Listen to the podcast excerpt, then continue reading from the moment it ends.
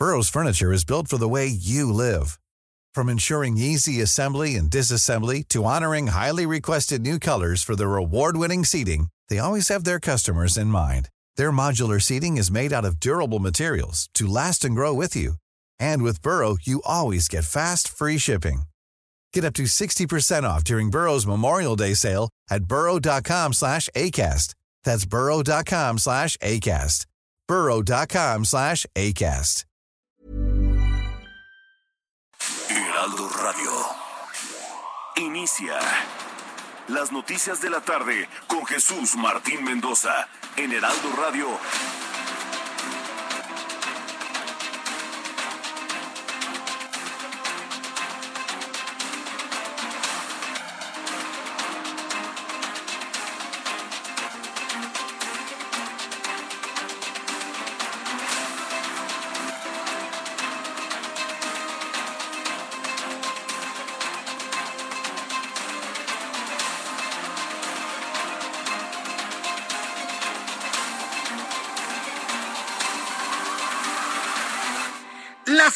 En punto, hora del centro de la República Mexicana. Bienvenidos, muy buenas tardes. Iniciamos el Heraldo Radio de este martes 15 de marzo del año 2022. Soy Jesús Martín Mendoza, me da mucho gusto saludar a través de los micrófonos del Heraldo Radio en toda la República Mexicana. Y como siempre le digo, a esta hora de la tarde, súbale el volumen a su radio, que le tengo la información más importante que se ha generado en México, en el mundo, hasta este momento.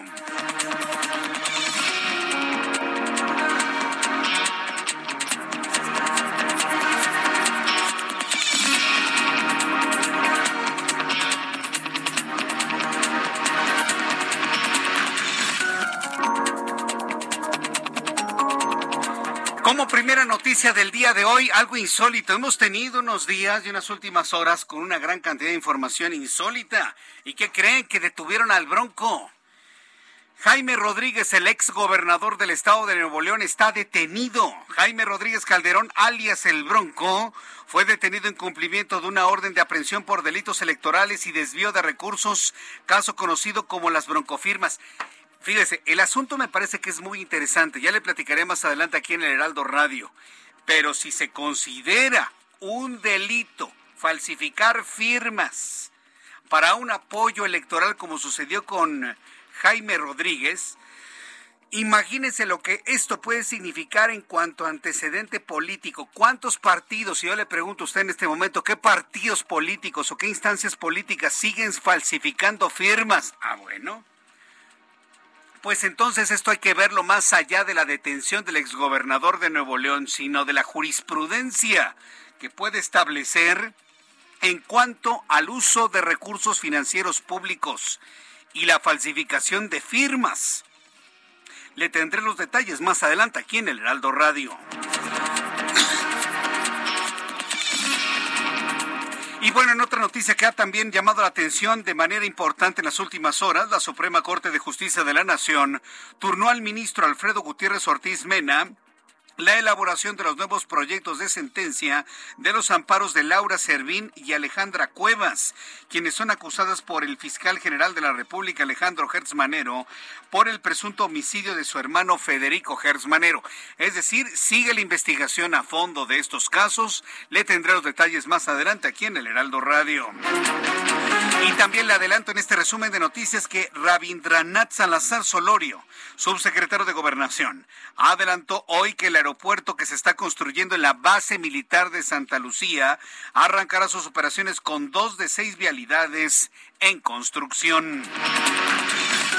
También le informo que murió Francisco Solís Peón, exdiputado conocido como Pancho Cachondo. ¿Se acuerda usted de este enorme hombre? Y digo enorme porque era un hombre muy obeso, así gigantesco y que se dio a conocer por aparecer desnudo con el logotipo del Partido Acción Nacional en sus órganos genitales. ¿Se acuerda usted de Pancho Cachondo? Este hombre que causó mucha polémica precisamente por sus imágenes de desnudez con el logotipo del Partido Acción Nacional en su pene. Ah, bueno, pues ese hombre murió el día de hoy y se está dando a conocer hace unas cuantas horas. Francisco Solís, conocido popularmente como Pancho Cachondo, murió a los 53 años a consecuencia de un infarto, un infarto al corazón que le provocó la enfermedad COVID-19. Recuerde que el COVID-19 en algunas personas provocan coágulos. Entonces la sangre se coagula. Pues eso le pasó a este hombre. Se le coaguló la sangre en el corazón, le provocó un infarto y murió a los 53 años el popular Pancho Cachondo. También le informo que la jefa de gobierno de la Ciudad de México, Claudia Sheinbaum, descartó que existe una persecución contra Sandra Cuevas, alcaldesa en Cuauhtémoc, quien ayer fue suspendida temporalmente en su cargo por un juez. Ayer en entrevista con el Heraldo Radio y hoy en entrevista con el Heraldo Televisión con Adela Micha, pues acusó una persecución política, una intencionalidad del gobierno de la capital de recuperar la alcaldía Cuauhtémoc a como dé lugar para el movimiento de regeneración nacional acusó la violación del debido proceso y la violación de su presunción de inocencia.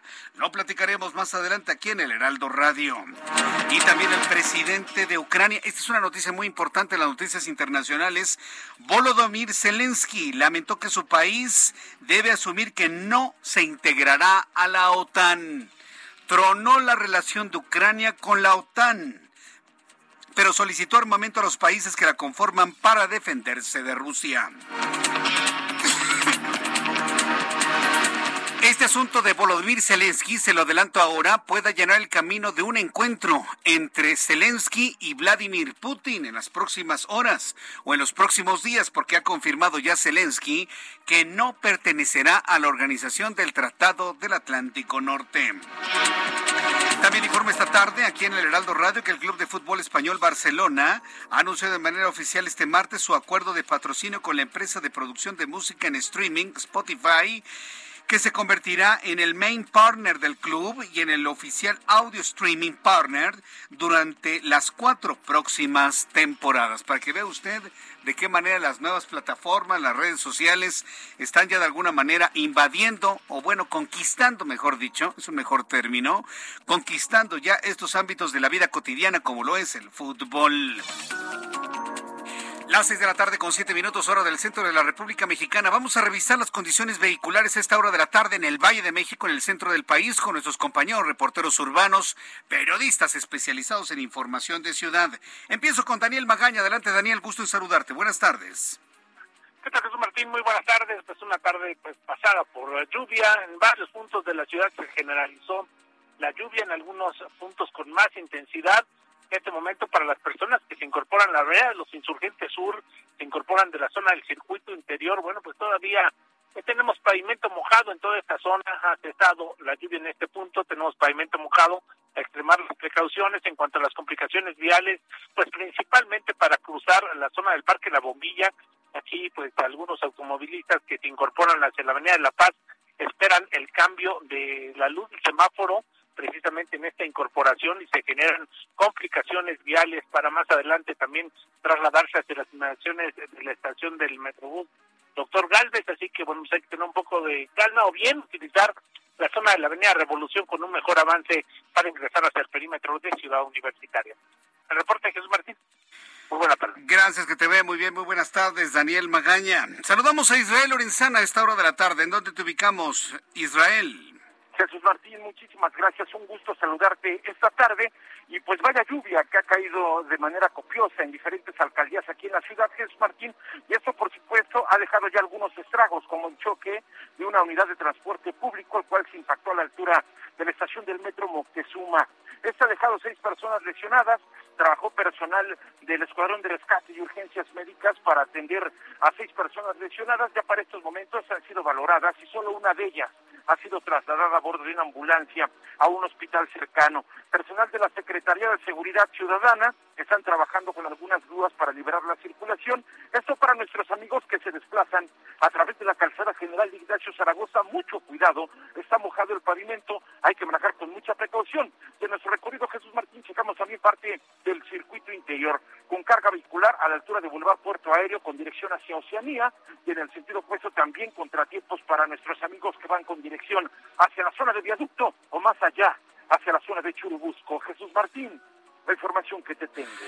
Muchas gracias por la información, Israel. Hasta luego. Hasta luego, que te vaya muy bien. Saludo con muchísimo gusto a mi compañero Mario Miranda. Adelante, Mario, qué gusto saludarte. Bienvenido, buenas tardes. ¿Qué tal, Jesús Martín? Buenas tardes. Pues informales a los amigos automovilistas que encontrarán pavimento mojado en la zona sur poniente debido a la fuerte lluvia de esta tarde.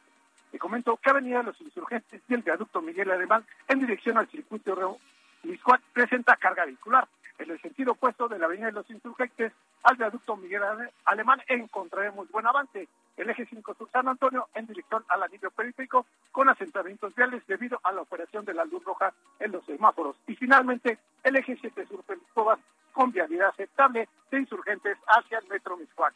Sus Martínez, pendientes. Muchas gracias por la información, Mario Miranda. Buenas tardes. Hasta luego, muy buenas tardes. Con esta información de nuestros compañeros reporteros urbanos y este resumen de noticias, iniciamos nuestro programa. Hoy una gran cantidad de información en este día, hoy 15 de marzo de 2022. Súbale el volumen a su radio para que usted conozca qué es lo que sucedió un día como hoy, 15 de marzo, en México, el mundo y la historia. Abra Marreola. Amigos, bienvenidos. Esto es un día como hoy en la historia 15 de marzo, 44 antes de Cristo. Julio César es asesinado por un grupo de senadores romanos apodados libertadores, liderados por Cayo Casio Longino y Marco Junio Bruto. 1493 en España, Cristóbal Colón con los hermanos Pinzón y sus hombres desembarcan en el puerto de Palos de la Frontera para su primer viaje a América. 1530, en Jalisco, el militar español Nuño de Guzmán conquista el cacicazgo de Ocotlán. 1552, en Puebla, se refunda la aldea de Teciutlán. 1825, en Oaxaca se funda la aldea de San Juan Bautista Tuxtepec. Y en el año 2003 se estrena 31 minutos, el noticiario que a muchos les encanta y que de hecho por ahí anda todavía dando giras y conciertos. Amigos, esto fue un día como hoy en la historia como en frutas y verduras. Muchas gracias. Gracias Abraham Arreola por las efemérides del día de hoy.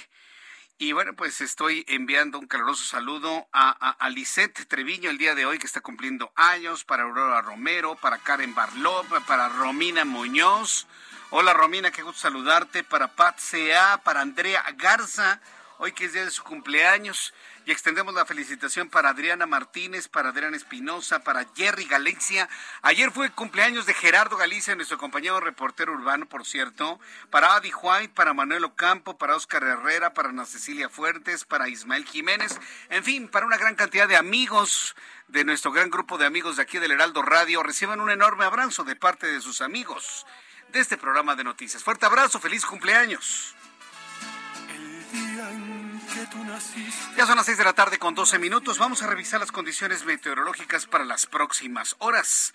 El Servicio Meteorológico Nacional, que depende de la Comisión Nacional del Agua, nos informa sobre lo que habrá de prevalecer eh, sobre el país. Oiga, ¿qué aguas? Bueno, no es un aguacero, ¿eh?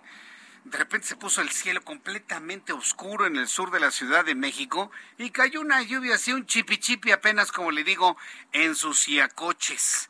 Pero esperemos que este sea el anuncio de una gran cantidad de lluvias que puedan eh, caer sobre la República Mexicana durante las próximas horas. Servicio Meteorológico Nacional, que depende de la Comisión Nacional del Agua, informa sobre el Frente Frío número 36, un canal de baja presión y masa de aire frío. Lluvias puntuales intensas en Chiapas, hasta de 45 grados. Lluvias puntuales muy fuertes en Oaxaca y en Tabasco.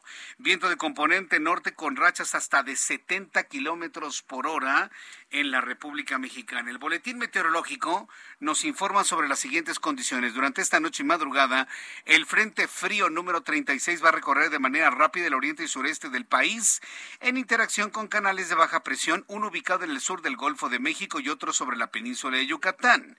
Ambos van a ocasionar lluvias puntuales muy fuertes en Chiapas, en Oaxaca, en Tabasco, en Puebla, en Veracruz, en Campeche, en Yucatán y en Quintana Roo.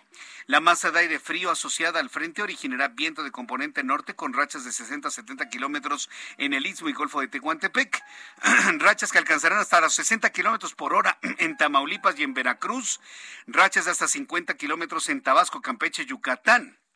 Y además observamos un canal de baja presión en el occidente del país y la entrada de humedad del Pacífico que va a provocar lluvias puntuales fuertes acompañadas de descargas eléctricas en Michoacán, Estado de México, Ciudad de México. Entonces, ya tenemos las primeras lluvias de esta temporada que nos anuncia la primavera que está próxima a llegar el próximo 21 de marzo. Digo, yo celebro la primavera, no sé si alguien celebre algo más un 21 de marzo pero la mayoría de las personas celebramos la llegada de la primavera, que por cierto, se había anunciado, anunciaron que anunció el Instituto Nacional de Antropología e Historia que la zona arqueológica de Chichen Itza sí estará abierta el próximo 21 de marzo.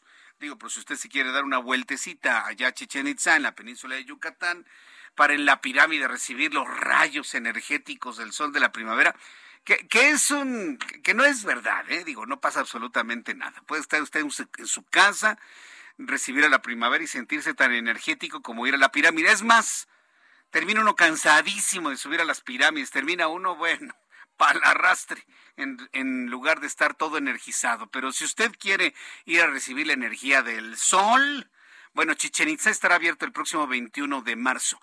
Estas lluvias que están cayendo hoy, mañana y pasado mañana están anunciando ya la llegada de la primavera, así que bienvenida la primavera y que bueno, bienvenidas las lluvias que ya mucha falta nos hacían.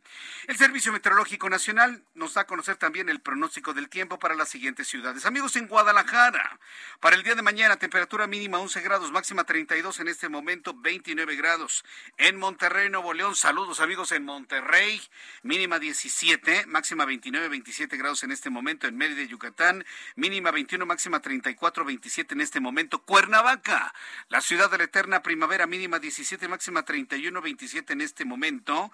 En Hermosillo, Sonora, mínima 13, máxima 36. Oaxaca, amigos de Oaxaca, qué gusto saludarlos y saber que están en sintonía con el Heraldo Radio, mínima 12, máxima 31 en este momento 23. Y aquí en la capital de la República, el termómetro está en 15 grados, hace frío en la capital del país, es que ya llovió y llovió de una manera muy importante. La mínima estará en 10 grados mañana al amanecer y la máxima 25 grados Celsius.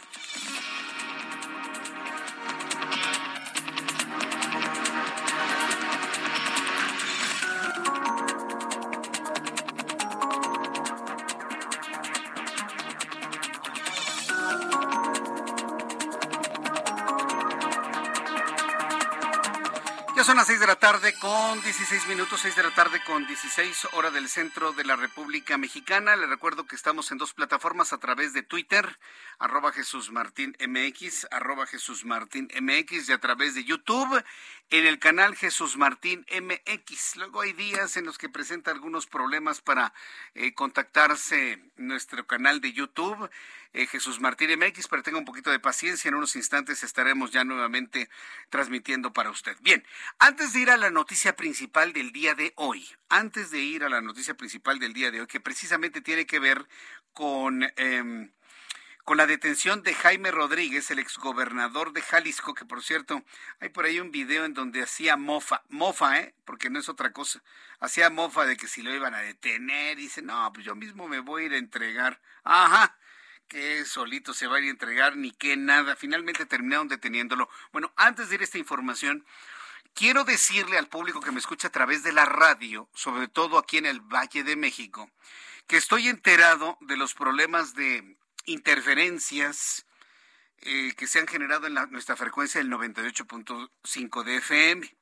En este momento no estoy en conocimiento de qué es lo que pudo haber ocurrido el día de hoy, pero a lo largo de las dos horas de transmisión casualmente, en este horario, hubo transmisiones que interferían nuestra transmisión en el 98.5 de FM.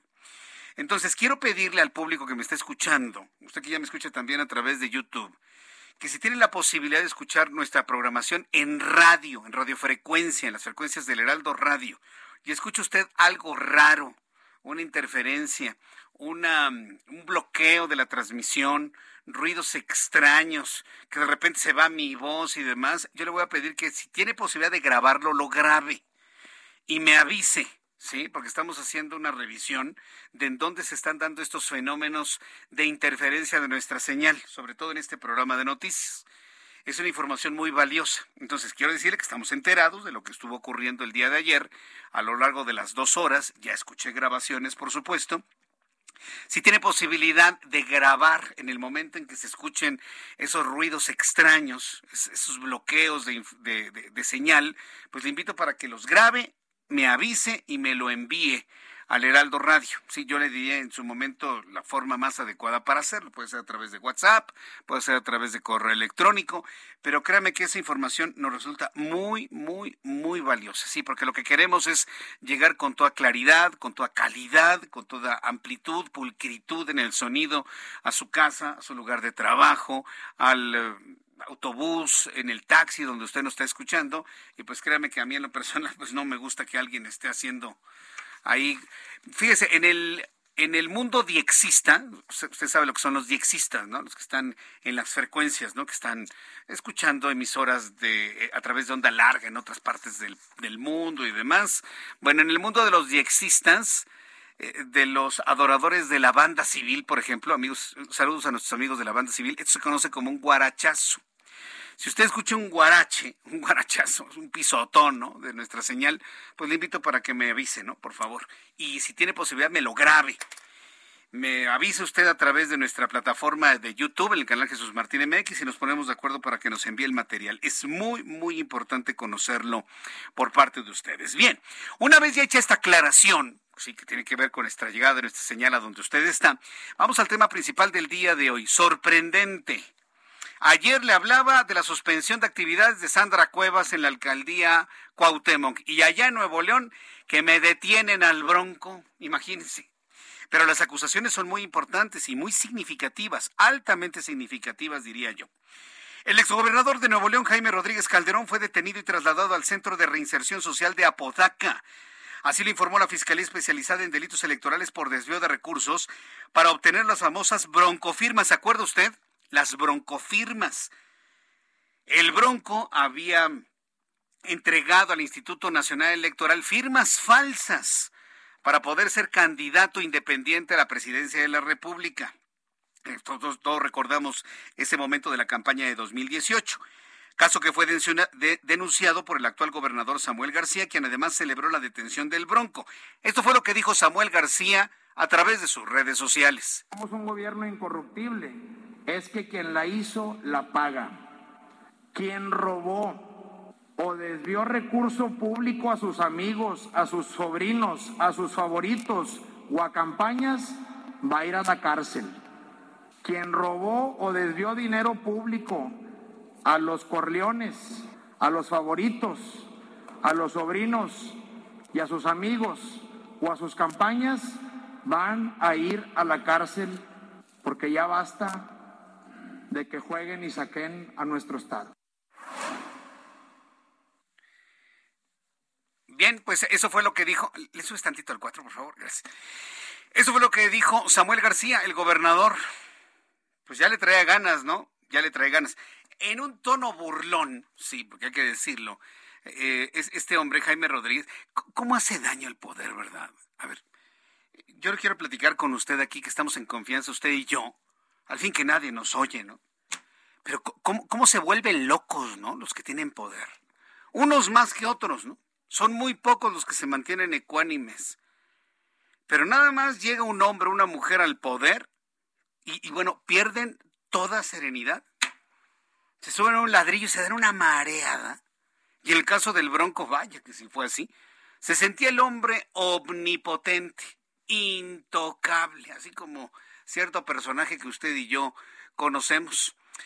Bueno, pues eh, en redes sociales varias personas recordaron un video eh, de la participación del Bronco en la toma de protesta de Luis Donaldo Colosio como alcalde de Monterrey. Ahí agradeció la presencia de algunos personajes, entre ellos tres fiscales, con quienes bromeó sobre entregarse a sí mismo. Le preguntaron, oiga, pues lo están buscando y que quieren fincarle responsabilidades. Y él, haciendo broma, haciendo escarnio, burlándose de Samuel García dice, pues yo voy y me entrego si quiere. Esto es parte de lo que ha estado circulando en las redes sociales. No me vayan a andar buscando. ¿eh? Yo solito me entrego, como dice, ríndete Juan Menchaca, ¿no? Como dice la canción. Ríndete Juan Menchaca. Y ahorita está detenido y está en el penal 2 de Apodaca. Se llama karma, señores. Mire, llámele como quiera o póngale el título que quiera, pero el que la hace la paga en la vida, ¿eh? El que hace cosas malas, ¿sí? sabiendo que las hace, la paga tarde o temprano, ¿eh? Tarde o temprano. Y por eso hay personas que existimos en la vida, mire, sentados en el quicio de nuestra puerta para ver pasar precisamente eso. El que la hace, la paga. El que actúa mal, la paga. Y la paga de una u otra forma. ¿sí? Por eso en la vida mejor hay que ser personas buenas, bien intencionadas. No tenía por qué burlarse el bronco de esto, porque hoy está detenido el hombre y va a pasar su primera noche en prisión, en las rejas, tras las rejas. Después de los anuncios voy a tener comunicación con eh, Daniela García, nuestra corresponsal en Monterrey, Nuevo León, para conocer las eh, reacciones que hay sobre esta detención. Y le invito para que me dé sus comentarios a través de Twitter, arroba Jesús Martín MX, y a través de YouTube en el canal Jesús Martín MX. Escuchas a Jesús Martín Mendoza con las noticias de la tarde por Heraldo Radio, una estación de Heraldo Media Group. Heraldo Radio, la HCL se comparte, se ve y ahora también se escucha.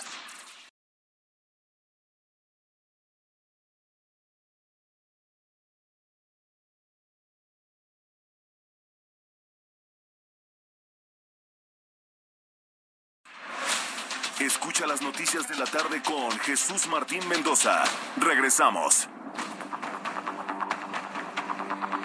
Ya son las seis de la tarde con 30 minutos, seis de la tarde con 30, seis y media de la tarde, hora del centro de la República Mexicana. Ay, el Bronco, ¿eh? Todo un personaje de mito y leyenda.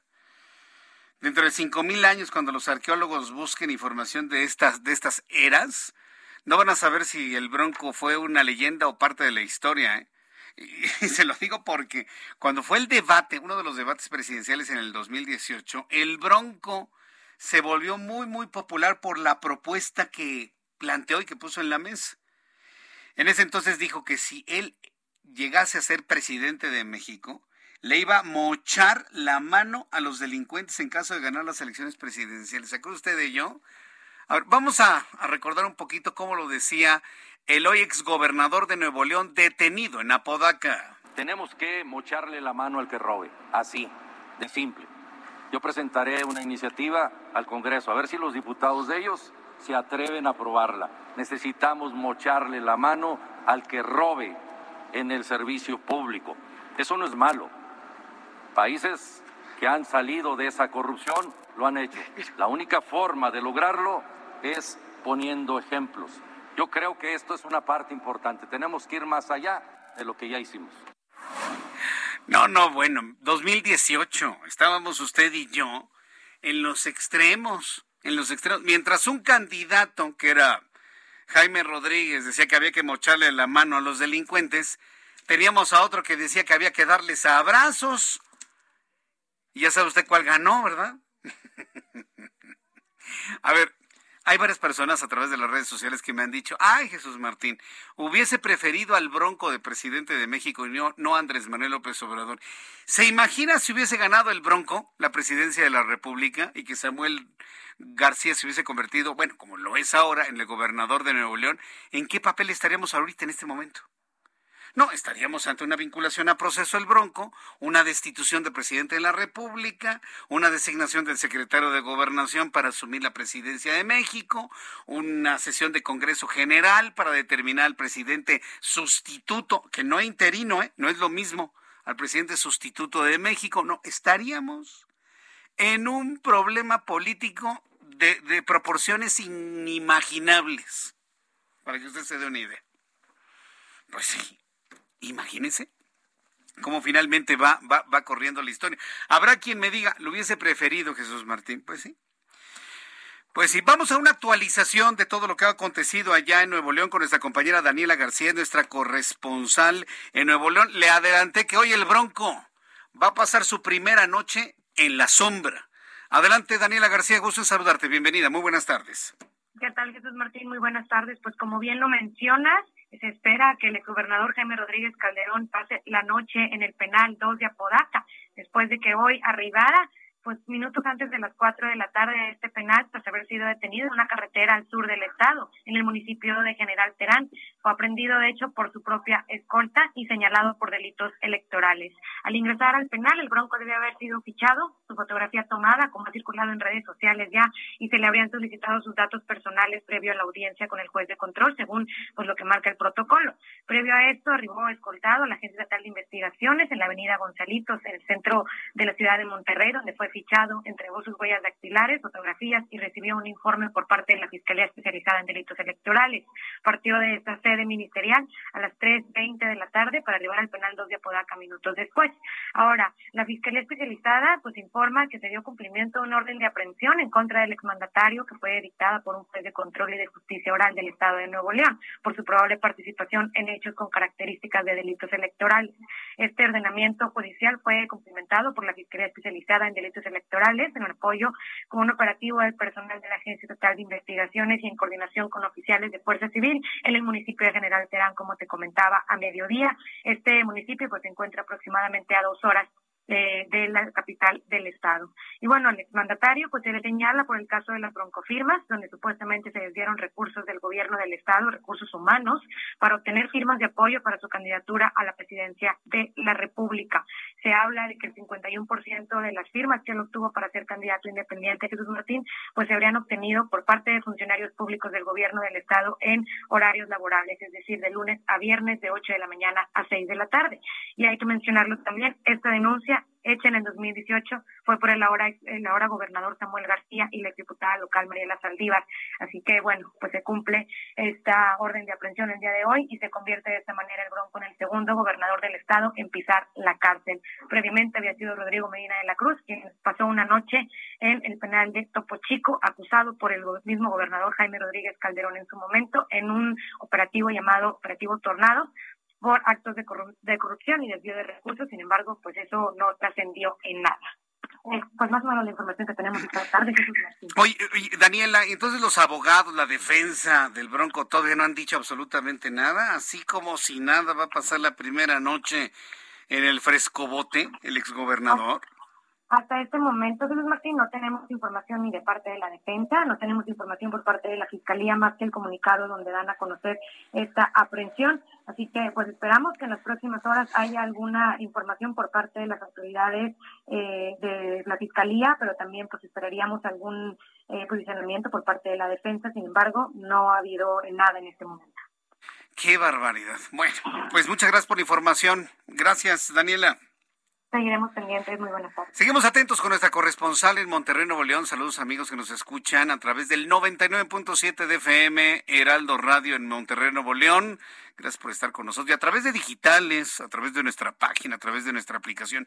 Mire, le voy a decir qué es lo interesante de lo del Bronco. Es más, tal vez en mi idea, es una mera especulación que se platico entre, entre usted y yo. A ver, eso es lo que yo creo. Yo hasta pienso que el Bronco podría ir con gusto a la cárcel. Le voy a decir por qué. Porque lo que le están fincando, la responsabilidad que le están fincando es por las famosas broncofirmas.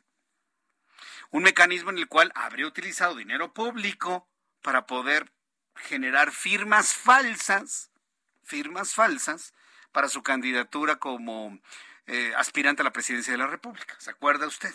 Y se encontraron las firmas falsas y demás. Si esto eh, de alguna manera fructifica, ¿sí? Y se establece claro el delito de falsificar firmas, oiga, a ver, dígame usted, le hago una pregunta, levante la mano, quién sabe la respuesta. ¿Quién ha estado falsificando firmas últimamente? A ver, ¿quién? No, espérense, en filita, claro. A mí me gustaría saber cuál es la jurisprudencia que va a generar el asunto del bronco para fincarle responsabilidades a toda la bola de personas físicas, morales, partidos, instituciones que están falsificando firmas con el objetivo que usted quiera. No necesito decir más. Usted y yo somos gente inteligente y sabe usted perfectamente bien a qué me refiero. A ver si es cierto.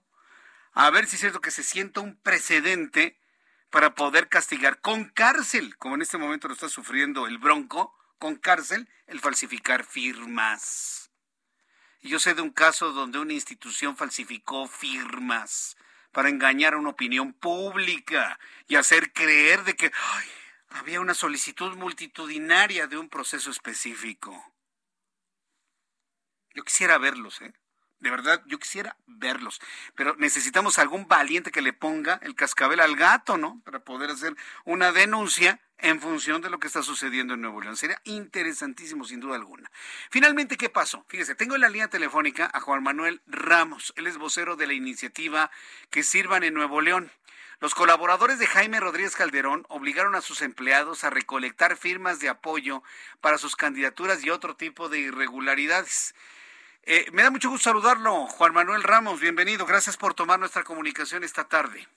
Gracias, Martín. Soy director de la ONG Redes Quinto Poder, que sirva fue uno de nuestras plataformas para que en el 2018 dimos a conocer, entre otros temas, que no solamente Jaime Rodríguez hizo trampas, sino 17 de sus colaboradores hicieron las mismas trampas y pudieron inflar su número de firmas para ser candidatos y algunos sí lograron ser servidores públicos. Correcto, eso, eso me parece muy interesante porque debe existir, eh, digamos, una base muy sólida para poder fincar y demostrar la culpabilidad del bronco, entendiendo que es fundamental el que el debido proceso se realice conforme a derecho. Y, y, no estarle violentando su presunción de inocencia. ¿Ustedes tienen todos los elementos para poder responsabilizar al exgobernador de Nuevo León? No, nosotros no, porque no somos una entidad judicial, ni persecutoria, ni ministerio público. Lo único que uno puede hacer como una organización que busca la transparencia y el combate a la corrupción es exhibir este patrones, documentos, información de carácter público para que la autoridad haga lo consiguiente, ¿verdad? Entonces, en ese sentido, eh, en el 2018 dimos a conocer esa información y este lo grave aquí es que muchas de las personas que eh, que apoyaron con las firmas en horas de trabajo son en este preciso momento servidores públicos de la administración del gobernador Samuel Rodríguez, ¿verdad? La otra cosa que nos parece algo, este, pues para pensar, es que este anuncio y divulgación de información, usted mencionaba sobre el debido proceso, están difundiendo imágenes del gobernador con su cara descubierta que no tiene esto que se conoce entre el argot como la tanga procesal, ya sabes, esta barrita que le ponen en los ojos, mm. y, le están divulgando, eh, violentando su presunción de inocencia, y eso viene desde adentro del sistema penitenciario que está a cargo de la Secretaría de Seguridad Pública del Gobierno de Nuevo León.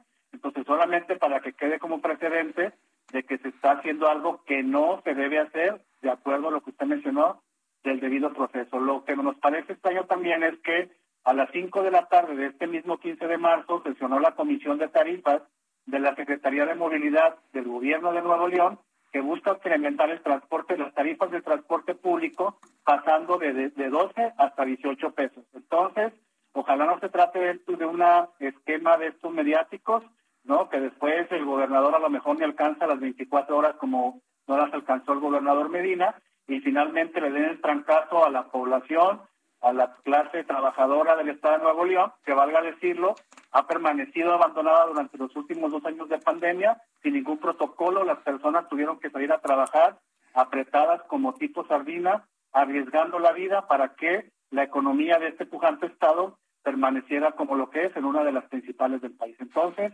ojalá que esto no se trate de esto y una aberración, y que luego lo más grave y lo más lamentable es el mensaje que se manda a la sociedad, porque vea usted que en el 2017, cuando se encarceló al exgobernador, duró 19 horas y entonces el mensaje que prevalece es, el que transa avanza, siempre se salen con la suya y si tienes dinero, tienes acceso al poder y si tienes acceso al poder, tienes acceso a un amparo que te saque del penal Topo Chico en la madrugada como lo pasó al otro gobernador. Bueno, pero todo parece indicar en este caso, primero, que el exgobernador va a pasar la noche en el penal 2 de eh, allá en, Nuevo León. O sea, todo parece indicar que va a pasar la noche y que por lo menos va a acumular las primeras 24 horas. Eh, ¿Esto sienta algún precedente de lo que había ocurrido antes y, y cómo lo ven ustedes como organización no gubernamental? Pues no, no sienta más que ya ese segundo que pisa la cárcel. Lo que vamos a esperar es cómo avanza esto para entonces poder emitir cualquier este posicionamiento en ese sentido, ¿verdad? En este momento lo que sabemos es lo que saben todos, que ya se ingresó, que se está divulgando información que no debe divulgarse, que se está violentando su debido proceso y que luego a ver si no se agarran de eso para que salga de ahí.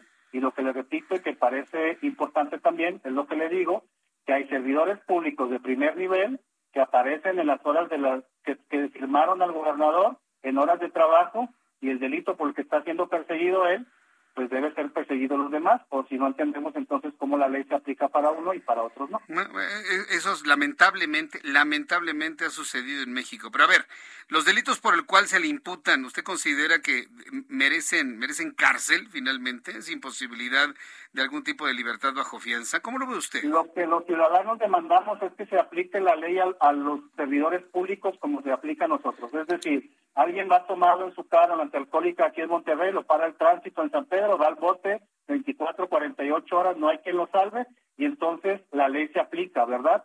El ciudadano que se pasa un alto, se estaciona en un parquímetro y no le puso dinero, le ponen su multita.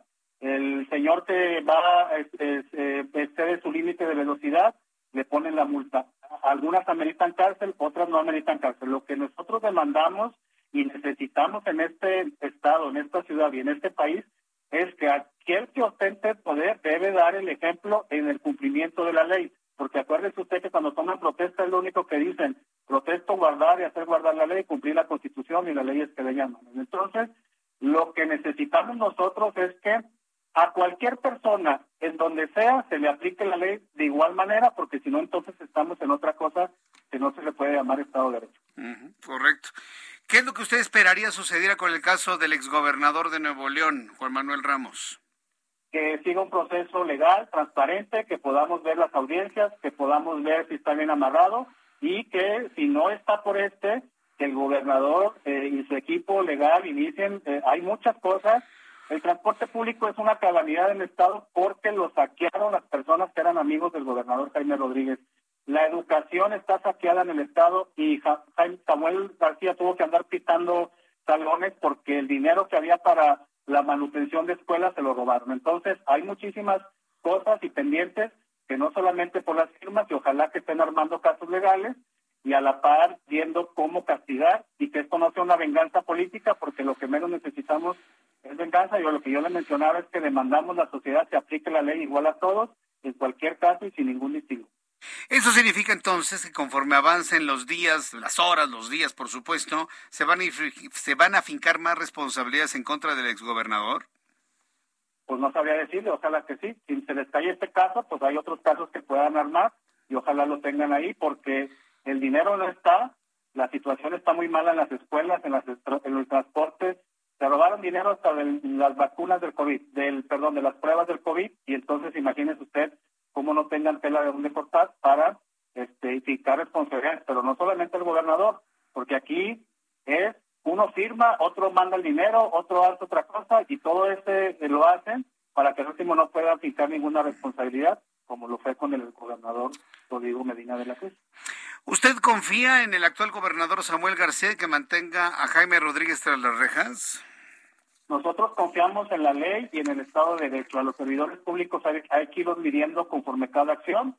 Este, le digo, es un buen precedente que lo metan y que lo castiguen. Lo que tenemos que ver es lo que sigue, el proceso legal, que armen los casos. Esto le toca, de hecho, ni le toca a ellos, le toca a la, a la, a la, a la FEPADE local y que vayan haciendo, y esto es lo más importante, vayan haciendo mecanismos para que en el 2028 nosotros no estemos escuchando que el gobernador en turno anda persiguiendo a Samuel, porque si entonces nunca va a acabar, se roban el dinero, dañan instituciones y los derechos no se garantizan y aquí está bien golpeado el derecho a la movilidad, que es el transporte público, la educación y la salud. Debemos de garantizar mecanismos para que no andemos cada seis años persiguiendo rateros sino que este, se garanticen los derechos de las personas.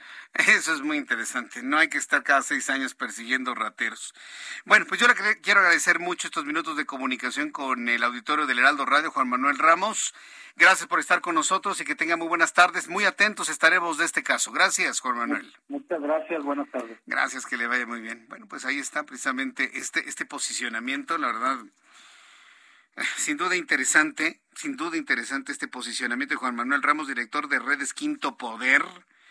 Y bueno, pues han estado ya muy...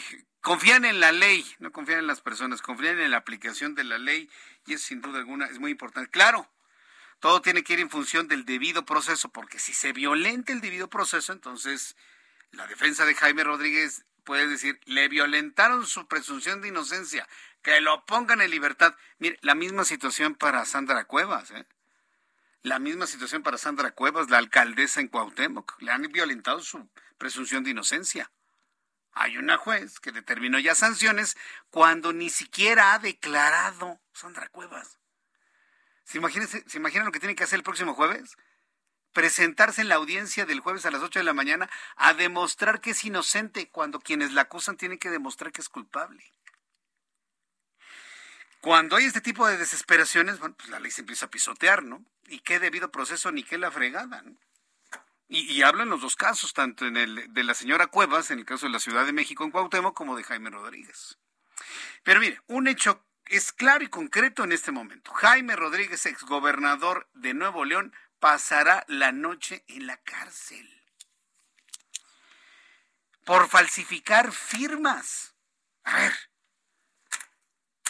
dígame usted cuántos han falsificado firmas para algún objetivo y están en la cárcel. No, hombre, hasta les aplauden, hasta bonos les dieron. No, no, no, es que de verdad es, es, sorprendente. ¿no? Me dice Osvaldo Romero, Jesús Martín, se trata de la caja china con locaciones en Nuevo León. Es que todo es caja china en este momento, todo absolutamente. Lo del Parlamento Europeo, que si lo de Sandra Cuevas, que si lo de Nuevo León. Mire, la vida va avanzando, ¿eh? Y los asuntos noticiosos van avanzando, que todos pueden ser caja china. ¿Para qué? Para no hablar del precio de la gasolina, para no hablar del problema económico, para no hablar del hijo del presidente y sus casos de corrupción inocultables. Pues sí, sí, es probable. Pero todos los días se están generando noticias, todos los días. Sí. Entonces, ¿cuál es nuestra responsabilidad? Tanto como lectores de noticias, en mi caso, sí, como una persona que le comparte las noticias. Y en el caso de usted, no olvidar los temas, ¿eh? Ninguna de las dos partes, ni el que está en medio informándole, ni el destinatario de toda la información que es usted consumidor de programas informativos. Todos tenemos la responsabilidad de no olvidar la historia del corto plazo. Esto es muy, muy, muy, muy importante finalmente. Bueno, son las seis de la tarde con 50 minutos, las seis de la tarde con 50 minutos hora del centro de la República Mexicana. Bueno, pues ya viene la inauguración del, de la base militar de Santa Lucía, que mire, yo en lo personal, yo en lo personal veo eso como una actualización de la base militar de Santa Lucía, nada más. Hay quienes vemos a la base militar de Santa Lucía como una base militar del ejército, en donde aterrizan y despegan las aeronaves de la Fuerza Aérea Mexicana destinadas a los apoyos del plan de emergencias DN3. Verlo como un aeropuerto internacional, sí, pues es que es, totalmente inverosímil. Sí, le hacen, ay, el aeropuerto, no para hacerle la barba al presidente. Mire, el aeropuerto de Texcoco iba a tener 92 puertas, este tiene 14. Sí. Con trabajos, su categoría es de aeropuerto doméstico. Con trabajos, su categoría es de, aeropuerto doméstico. Por lo tanto, ¿Cuál debe ser nuestra mente? Sí que lo inauguren, hombre, y que le llamen como quieran, internacional. Si quieren, este, eh, aeropuerto espacial, si quieren. Eso es lo de menos, el nombre. Una vez que se vaya Andrés Manuel López Obrador, llegarán personas que reactivarán el aeropuerto de Texcoco. Y lo vamos a construir, mire, rápido. Esa es la idea. Y le voy a decir una cosa, ¿eh? Teniendo un aeropuerto verdaderamente internacional y del tamaño de 92 puertas como estaba proyectado Texcoco, Ahí sí, para que vea. Como Texcoco va a estar más al oriente, ahí sí es muy probable que tengamos una operación simultánea entre Texcoco y Santa Lucía. Ahí sí, para que vea. Con una vocación de Santa Lucía, te voy a platicar, de aeropuerto de carga. ¿Sabe quién tuvo esa idea originalmente? Porque lo que está haciendo el presidente de la República es revivir esa idea nada más y nada menos que Miguel Ángel Osorio Chong. Que se escuche fuerte. Si hay alguien feliz con el aeropuerto de Santa Lucía, es el exsecretario de Gobernación Osorio Chong. ¿Sabe por qué? Porque él cuando fue gobernador de Hidalgo, él propuso Tizayuca para el aeropuerto. Tizayuca está unos cuantos kilómetros adelante de Santa Lucía. Él visualizaba junto con todas las personas que lo habían acompañado que esa sería la ubicación ideal para un aeropuerto internacional Tizayuca. Finalmente fue Santa Lucía. ¿Quién terminó ganando? Miguel Ángel Osorio Chong, pero siempre vio en ese aeropuerto un aeropuerto de carga. Es decir, nuestro hub internacional en Texcoco y toda la carga que llega a Santa Lucía. Eso suena a partir de 2024 desde mi punto de vista verdaderamente espectacular. Desde mi punto de vista sería una muy buena idea. Pero pues esto se verá después del 24 y en función de quién lleguen. Bueno, le platico esto porque esta primera fase de este gran plan que le estoy platicando, pues llega a su fin o inicia, vamos a llamarlo así, el próximo 21 de marzo. Eh, con eh, el inicio, inauguración, sin discursos y sin nada, porque si no se viola todo lo que tiene que ver con la veda por la revocación de mandato el próximo 21 de marzo se, inician los bueno, las operaciones de la base militar de Santa Lucía como una especie de aeropuerto internacional. Un viaje a Venezuela y no va a haber más. Dos, tres viajes a Cancún y no va a haber más. Nuestros amigos de Aeroméxico van a tener un papel muy importante. De ese le voy a platicar ese mismo 21 de marzo. Ahí sí no va a haber ninguna duda. Después de los anuncios le voy a tener todos los detalles de cómo van los preparativos para la inauguración de la actualización de la base militar de Santa Lucía pues en este papel temporal de Aeropuerto Internacional. Y, le invito para que me dé sus comentarios a través de Twitter, arroba Jesús Martín MX, y a través de YouTube en el canal Jesús Martín MX. Voy a los anuncios y regreso enseguida.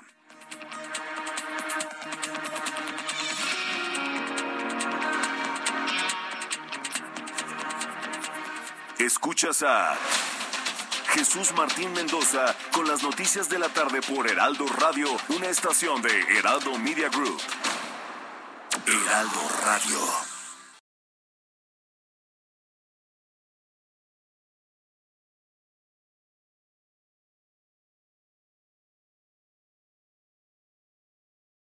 Heraldo Radio. La HCL se comparte, se ve y ahora también se escucha. Escucha las noticias de la tarde con Jesús Martín Mendoza. Regresamos.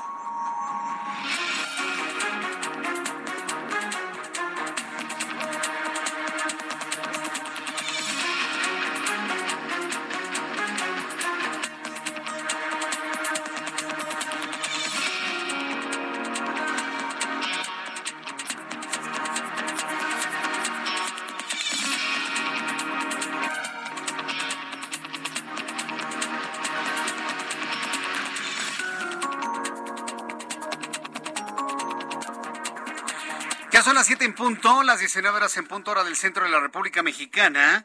Le presento un resumen con las noticias más importantes en el Heraldo Radio. Hace unos minutos la Secretaría de Salud dio a conocer los eh, datos correspondientes para este martes 15 de marzo en cuanto a COVID-19. Se está informando del contagio de 6.025 personas en las últimas 24 horas para un total de 5.613.870 contagiados en las últimas 24 horas, 260 muertos en el último día, para un total de 321.375 personas muertas por COVID-19, claro está, de manera oficial. Índice de letalidad se ubica en 5.7%.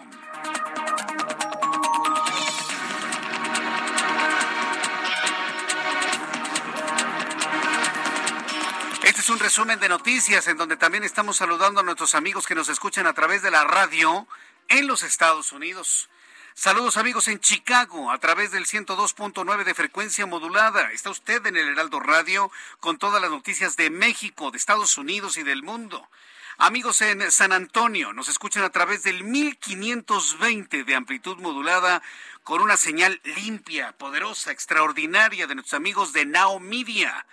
A través del 1520, todo San Antonio escucha el Heraldo Radio con Jesús Martín Mendoza a esta hora de la tarde. En este resumen de noticias tuve oportunidad de platicar con Juan Manuel Ramos, director de Redes Quinto Poder, quien declaró en entrevista con el Heraldo Radio que espera que la detención de Jaime Rodríguez Calderón no sea un desvío mediático para que la CEMOVI de Nuevo León pueda aumentar la tarifa de transporte público en la entidad de 12 a 18 pesos. Lo están viendo como caja china en Nuevo León.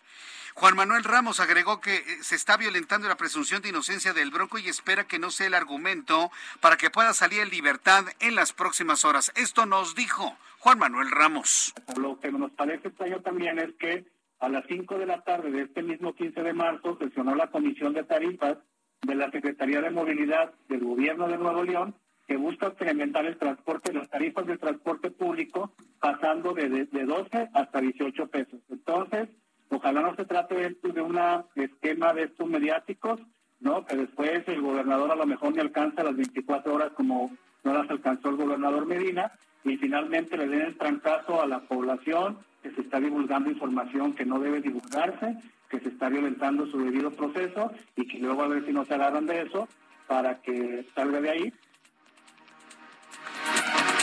Vaya hallazgo, ¿eh? Vaya hallazgo que hicieron en Quintana Roo. Escuche usted esta noticia en resumen. Turistas encontraron osamentas humanas en una playa de Cancún.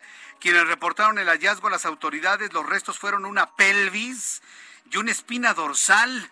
También se encontraron un hueso largo que presumiblemente es un fémur. Así lo confirmó la Secretaría del Servicio Médico Forense de Cancún.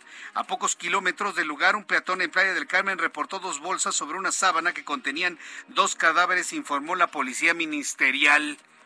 Estamos espantados, ¿no? Por la guerra allá en Ucrania. ¿Qué tal la de México? No, hombre. Osamentas en una playa, así en la arena blanca de Cancún, ahí aparecieron los huesos, ¿no? Emergían y luego en dos bolsas otros dos cadáveres, esto lamentablemente en Cancún. Y fue detenido Emanuel de Jesús N., presunto asesino del periodista Juan Carlos Muñiz en el estado de Zacatecas, informó la Fiscalía Estatal. El arresto se produjo en Fresnillo el día 8 de marzo y se relaciona con una investigación por homicidio doloso sucedido el día 4 de marzo en ese municipio. ¡Qué noticia! La Secretaría del Medio Ambiente dio a conocer el nacimiento de un cóndor de California en el zoológico de Chapultepec. Nacimiento que celebraron porque es eh, un ave en, peligro de extinción e incluso fue considerada como extinta en la vida silvestre en el año 2009. Yo no sé qué sea más noticia, que haya nacido un ave en peligro de extinción o que haya nacido en el bosque de Chapultepec, bueno, el zoológico. Dígame usted qué es lo que es noticia desde su punto de vista. Mientras tanto, Pierre Sarkewski, camarógrafo de Fox News, murió perdió la vida tras un ataque de las tropas rusas cuando cubrieron el asedio de Rusia a las afueras de Kiev, informó Fox News Media.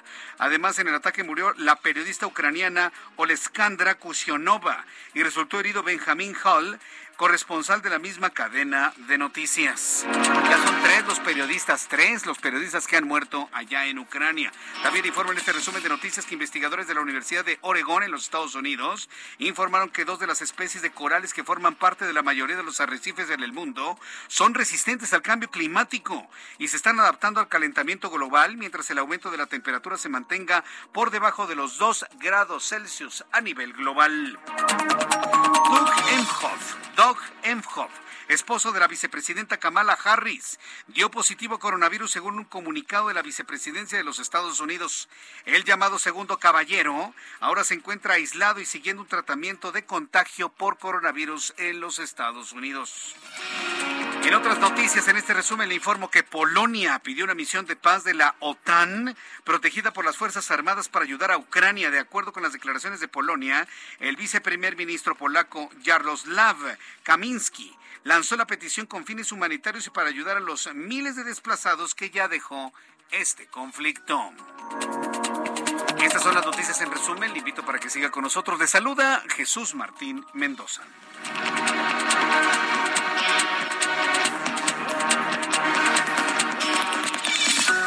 Son las siete con siete, siete, siete, las 19 horas con siete minutos, hora del centro del país, hora del centro de los Estados Unidos. Quiero decirle que esta señal del Heraldo Radio está ya presente para la comunidad hispana en los Estados Unidos y además también para nuestros amigos estadounidenses que les interesa mucho saber lo que está ocurriendo de este lado del río Bravo. Gracias por estar con nosotros. Gracias a las eh, transmisiones, las antenas, los transmisores, la infraestructura de Now Media, que en asociación estratégica con el Heraldo Media Group estamos llevando esta señal para cubrir a los Estados Unidos.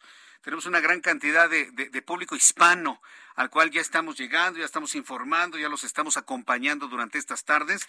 Y quiero decirle a nuestros amigos que nos escuchan en toda la ciudad de Chicago que esta señal del Heraldo Radio la, haga parte de su vida, que la haga parte de su compañía de todas las tardes, que recobremos esa buena costumbre de escuchar la radio, ponerla en el centro del trabajo, en el centro de la familia, en el centro del hogar, en el transporte público, para informarse de todo lo que está ocurriendo en esta parte de Norteamérica.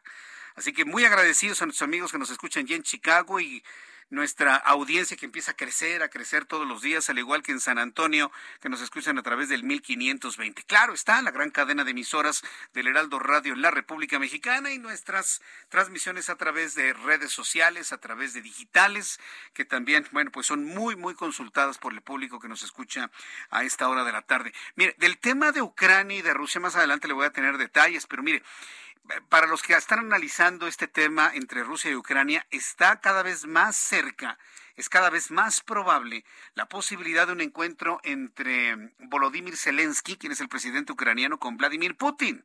Aunque Vladimir Putin desdeña a Zelensky, ¿eh? lo ve chiquito, lo ve chaparrito, como que no le da crédito, pero hoy Zelensky ha dicho algo que puede ser música para los oídos de Vladimir Putin. ¿Sabe lo que dijo Zelensky? dijo que no se va a unir a la OTAN. Lo que no puede entender Zelensky es cómo la OTAN, la Organización del Tratado del Atlántico Norte, dijo no a los corredores humanitarios que se habían planteado en las negociaciones entre los representantes rusos y ucranianos. La, OTAN no quiso. Y eso finalmente pues fue el inicio del fin de una pues eh, de una cercanía que se veía llegar y que había reclamado Vladimir Putin y el hecho de que Zelensky haya dicho no voy con la OTAN porque simplemente no nos apoyan, le vuelvo a decir, es música para los oídos de Vladimir Putin y estemos muy atentos a los acontecimientos que ocurran esta semana, porque ya una vez negando el ingreso a Ucrania a la OTAN, que es finalmente lo que perseguía Vladimir Putin, dígame cuál es el sentido de que siga la guerra.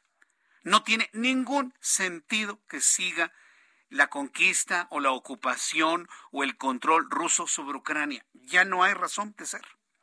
Entonces, bueno, hay que estar muy pendientes durante esta semana sobre este acontecimiento. Bien, vamos con nuestros compañeros reporteros urbanos, periodistas especializados en información de ciudad. Empiezo con Daniel Magaña. Adelante, Daniel, ¿qué información nos tienes a esta hora de la tarde? ¿Qué tal, Jesús Martín? Bueno, pues una tarde pasada por lluvia, descenso en la temperatura y ahora bloqueo para las personas que avanzan en el eje troncal metropolitano, el eje 3 Oriente, el tramo de la avenida Carlota Armero, la calle de Manuel Sánchez, las inmediaciones de la colonia GTM, Culhuacán, un grupo, un grupo de personas los cuales no tienen agua potable, eh, están bloqueando esta vialidad, así que pues ya te imaginarás las complicaciones para quien utiliza diario este eje vial para avanzar de la zona centro, de la zona también del circuito en dirección hacia Muyuguarda, hacia el periférico sur o hacia la calzada del Hueso, así que hay que tomarlo en cuenta, considerar tanto de, como vías alternas la zona de la avenida Canal de Miramontes o hacia la zona oriente, la avenida Canal Nacional, que será de mucha utilidad para poder incorporarse hacia la zona de calzada del Hueso, evitar estas complicaciones. Te reitero, la zona del eje 3 oriente en el tramo de Carlota Armero y la calle de Manuela Sáenz. El reporte de Jesús Martín. Muy buena tarde.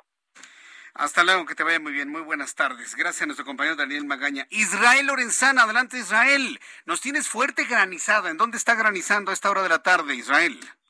Pues Jesús Martín, no quiero exagerar, pero la cinta asfáltica está totalmente cubierta de granizo y es que por la fuerte lluvia que cayó esta tarde, aquí en la capital y también la zona conurbada, está cerrada la circulación de la autopista México-Puebla en ambos sentidos, esto a la altura de Río Frío y Llano Grande, por esta fuerte granizada. Está el personal de Caminos y Puentes Federales, la Guardia Nacional, están por supuesto avenderando a los vehículos, hay algunos que se han accidentado, Jesús Martín, esto es entre el kilómetro 50 y el 63 de esta autopista México-Puebla, cerrada en, ambas eh, direcciones, Jesús Martín, para nuestros amigos que van con dirección hacia Puebla a través eh, de la calzada general Ignacio Zaragoza. Hay que recomendarles manejar con mucho cuidado, tener mucha precaución. Hay vehículos accidentados, varados, por supuesto, a vuelta de rueda en el mejor de los casos para salir de este contratiempo a consecuencia de la fuerte granizada que cayó en la zona oriente eh, de la capital. Jesús Martín, es la información que yo te tengo. Bien, entonces, ¿dónde estamos cubiertos de hielo a esta hora de la tarde, Israel? En Llano Grande, Jesús Martín, allá a la altura de Río Frío, es desde el kilómetro 56 hasta el 63 de la autopista México-Puebla. Qué barbaridad. Bueno, pues estaremos muy atentos informando de lo que ocurre en este lugar. Gracias, Israel. Seguimos al pendiente. Buenas tardes. Gracias, hasta luego, que te vaya muy bien. Granizada en el oriente del Valle de México, por favor. Amigos que nos escuchan a través de del Heraldo Radio y nos vienen escuchando en su autobús de pasajeros, usted viene con destino a la Ciudad de México totalmente detenido no pierda la paciencia, hombre. Se trata de llegar con bien. Yo espero que llegue con bien. Disfrute el paisaje, digo, de lo que se pueda ver ya durante esta noche. Vamos con mi compañero Mario Miranda más adelante, ¿verdad? Más adelante vamos a tener a Mario Miranda con toda esta información. Bien, solo en este momento ya las 7 con 13, las 19 horas con 13 minutos, hora del centro de la República Mexicana. Bueno, para las personas que me están escuchando a través de YouTube, Seguramente escucharon lo que ya me adelantaba Giovanna Torres hace unos instantes. Tenemos información del asesinato de otro periodista en Michoacán. pero ya sabe cuál es la, la tendencia, ¿no? La tendencia es de que el presidente López Obrador dice que desinformar esto es un ataque a su gobierno y que no sé qué, y que somos una bola de conservadores. Casi, casi, ¿no? Se mueren los periodistas para dañar el gobierno de López Obrador. Es increíble pero tenemos otro reportero asesinado. Y lo que me está adelantando Giovanna Torres, y estoy, estamos precisamente en este momento en la búsqueda de toda la información, ¿sí? es que se trata de un periodista con el cual hablamos, con él hablamos, ¿verdad? Giovanna, ¿tienes el nombre? Eh, ¿Tienes el nombre completo? Armando Linares. A ver, vamos a ver. Acaban de asesinar a Armando Linares en Michoacán. Eh, periodista, reportero. Yo tuve la oportunidad de conversar con él el pasado 31 de enero, aquí en el, aquí en el Heraldo Radio. ¿sí? Eh, tenemos parte de su audio en este momento. A ver, súbale el volumen. Créame, estamos consternados aquí en el Heraldo Radio, porque uno de nuestros colaboradores, uno de nuestros invitados ha sido asesinado hace unas horas y tenemos la información en este momento. Él, eh, él denunciaba precisamente toda, esa ah, toda esa situación que le habíamos comentado sobre el involucramiento de algunos de los colaboradores en este tipo de, problemas de inseguridad que se viven en Michoacán. A ver, vamos, vamos a escucharlo. Vamos a escuchar precisamente este fragmento de la entrevista que sostuve con él el pasado 31 de enero. Vulnerabilidad, integridad física. Si ya lo habían mencionado, ¿por qué se queda en el pecado de omisión? Listo, Linares. En la línea telefónica, Armando Linares, director general de Monitor Michoacán. Estimado Armando Linares, gracias por tomar la comunicación telefónica del Heraldo Radio. Gracias. Muy buenas tardes, Jesús. Gracias a ti por darnos el espacio. Estoy a tus órdenes. Antes de todo, pues extender nuestras condolencias por la muerte de, su compañero, ¿sí? Por, por, la muerte de Roberto Toledo, que la verdad a todo el gremio nos impacta. Aquí preguntarle, ¿él ya tenía amenazas? Y periodísticamente, ¿a qué se dedicaba? ¿Qué, qué estaba investigando? Ok, mira, eh, Jesús, eh, las amenazas no eran directamente en contra de él, sino eran en contra de todo el medio, de todos sus colaboradores. Ah, eh, ya traíamos poco más de un año con este tipo de amenazas. los últimos, en los últimos días se arreciaron estas, estas amenazas. este, y finalmente, bueno, pues el día de hoy le tocó a mi, a mi compañero. ¿Qué, trabajos periodísticos han estado ustedes eh, realizando que han de alguna, de alguna manera motivado este resultado o este mensaje para todo el medio de ustedes? Mira, nosotros, eh, las amenazas comenzaron, para que me entiendan un poquito de tu, radio escuchas, hace poco más de, un año eh, se estuvo señalando al exfiscal regional de Zitácuaro, Francisco Herrera Franco, quien fue señalado por el eh, comuneros, eh, ahora autogobierno de Crescencio Morales y Donaciano Ojeda, Francisco Cerrato, de pretendernos involucrar por ahí en un tema delincuencial. Eh, nosotros desde un principio estuvimos muy, muy al contacto con ese tema y a raíz de eso, bueno, pues comenzaron las amenazas. Hace unos días subieron una fotografía que tomaron de mi perfil de WhatsApp con una jovencita y este es como pues mi hija, por decirlo así, la conozco desde niña, y donde pretendían vincularme con un grupo delincuencial. Eh, nosotros lo desmentimos y esto fue a raíz de que horas antes de que subieran, tomaran la fotografía de mi perfil, eh, detectamos algunas inconsistencias eh, en algunos boletines de un boletín de Secretaría de Seguridad Pública de, de, de Zitácuaro. Bien, estamos escuchando la voz de Armando Linares para las personas que nos están sintonizando en este momento. Armando Linares, director de Monitor Michoacán platiqué con él, es una entrevista que sostuve con él el 31 de enero, está muerto. Lo acaban de matar hace unos instantes. Lo había entrevistado precisamente por el asesinato de su compañero Roberto Toledo, ahí en Monitor Michoacán. Y bueno, pues él comentó que las amenazas no iban, digamos, eh, en función de una persona en específico, es decir, que no iban en contra de Roberto Toledo, sino en contra de todo el medio que había dado a conocer o ha hecho investigaciones periodísticas sobre el crimen organizado allá en Zitácuaro. Y bueno, pues pasaron estos días, no más de 100 días, no más de 70 días, y lo asesinan a él también, al hombre con el que hablamos aquí en el Heraldo Radio. ¿Qué va a decir mañana el presidente mexicano? ¿Que son los conservadores los que quieren atacar a su gobierno? ¿Que estamos exagerando porque ha habido cinco mil muertos y de reportados nada más son siete con este? ¿Qué es lo que va a decir mañana? ¿Con qué cara va a salir en la mañanera? Luego de que se lo ha dicho el gobierno de los Estados Unidos, que se lo ha recriminado el Parlamento Europeo, ¿Qué va a decir mañana Andrés Manuel López Obrador con un asesinato nuevo de periodista? ¿Qué va a decir mañana? ¿A quién le va a echar la culpa? ¿Le va a echar la culpa a Felipe Calderón mañana? ¿A los conservadores? ¿Va a sacar otra vez su palabrita de resabios del pasado? ¿Va a volver a sacar su palabrita dominguera de los resabios? ¿Qué va a decir mañana?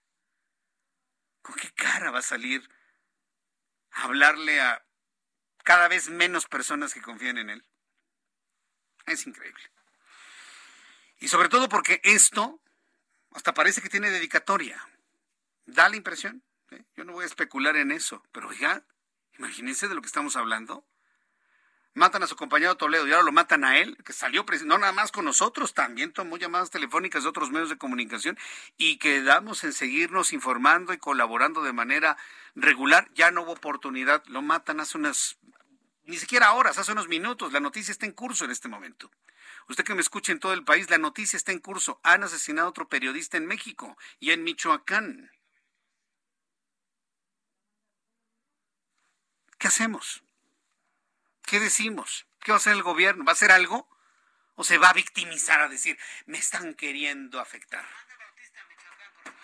Vamos con nuestra compañera Amanda Bautista. Amanda Bautista es nuestra corresponsal en Michoacán. Amanda, estamos que no salimos del asombro de la noticia sobre el asesinato de, de, este periodista de Armando Linares, director o colaborador de Monitor Michoacán.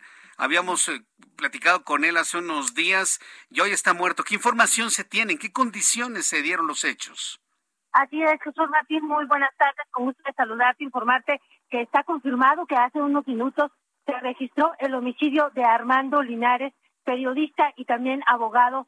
Él eh, realizaba diversas actividades de comunicación en esta zona que es limítrofe con el Estado de México, pero principalmente en el municipio de eh.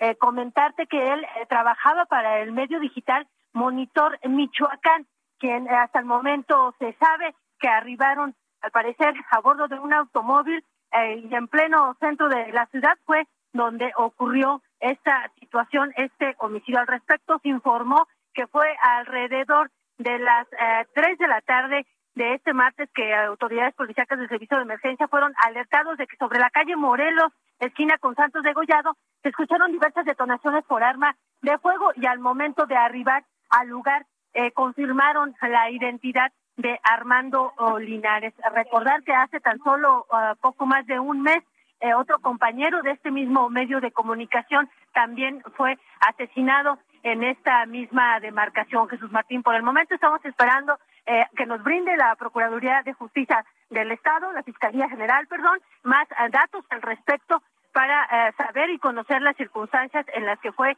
ejecutado el compañero Armando Linares, quienes inclusive a través de redes sociales habían manifestado que constantemente recibían amenazas y incluso se señalaba autoridades municipales de Zitácuaro, Michoacán, Jesús Martín. Es increíble. Y bueno, pues eh, de verdaderamente estoy que no doy crédito de lo que ha ocurrido. Otro periodista más asesinado, pero este no ocurrió ni a las afueras de su casa, ni a las afueras de su medio de comunicación. Sucedió en el centro, en el centro de la ciudad.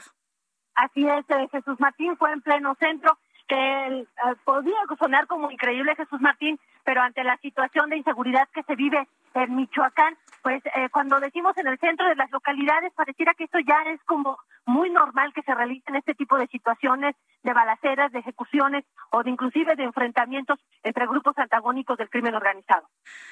Vaya, es decir, e, e, esto es común, que se escuchen eh, los ajustes de cuentas, las balaceras, el intercambio de plomo en el centro de la ciudad, Amanda. Así es, Jesús Martín, en diversas ciudades, municipios de aquí de Michoacán, inclusive recordar que estamos colocados entre los primeros cinco lugares, Michoacán, donde ocurren mayores homicidios en, de todo el país, entre ellos este municipio de Zitácuaro, Uruapan, Zamora y también el propio eh, Morelia, Jesús Martín. Amanda Bautista, Cuídate mucho, por favor, tú y tus colaboradores, por favor, porque Michoacán en este momento está completamente incontrolable. Gracias, Amanda Bautista. Gracias, Jesús Martín. Buenas tardes. Gracias, hasta luego. ¿Y el gobernador?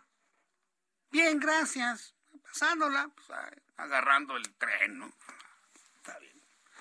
El gobernador, bien, bien, bien, pues, este, pues ahí llevándola, ¿no? Este, no metiéndose, ¿no? En la lucha de los de los espacios, ¿no? Que busca el crimen organizado, ¿no? Qué bárbaros, no, no, es, es, es, verdaderamente increíble. Pero mire, independientemente de todo lo que está ocurriendo allá, que debería ser controlado por el personaje que le estoy diciendo, ¿con qué cara mañana nos van a decir que esto es obra de los conservadores? ¿Mm? Esto que estamos viendo es el resabio, ¿no? De, hace, lo anterior. No se da cuenta el presidente que ya lleva más de tres años gobernando. ¿Cuál resabio ni que ocho cuartos? sí, nos impacta mucho, sin duda alguna. Vamos a estar muy atentos de lo que informe la Fiscalía de Justicia de Michoacán para conocer más datos del asesinato de este periodista Armando Linares, director de Monitor Michoacán, con quien conversamos aquí en el Heraldo Radio, y hoy está muerto. Lo mataron hace unos minutos en el centro de la ciudad. Voy a los anuncios y regreso enseguida. Le invito para que me escriba a través de mi cuenta de Twitter, arroba Jesús Martín MX, a través de YouTube, en el canal Jesús Martín MX. Tenemos un chat en vivo, mensajes y regreso. Escuchas a Jesús Martín Mendoza con las noticias de la tarde por Heraldo Radio, una estación de Heraldo Media Group. Heraldo Radio. La HCL se comparte, se ve y ahora también se escucha.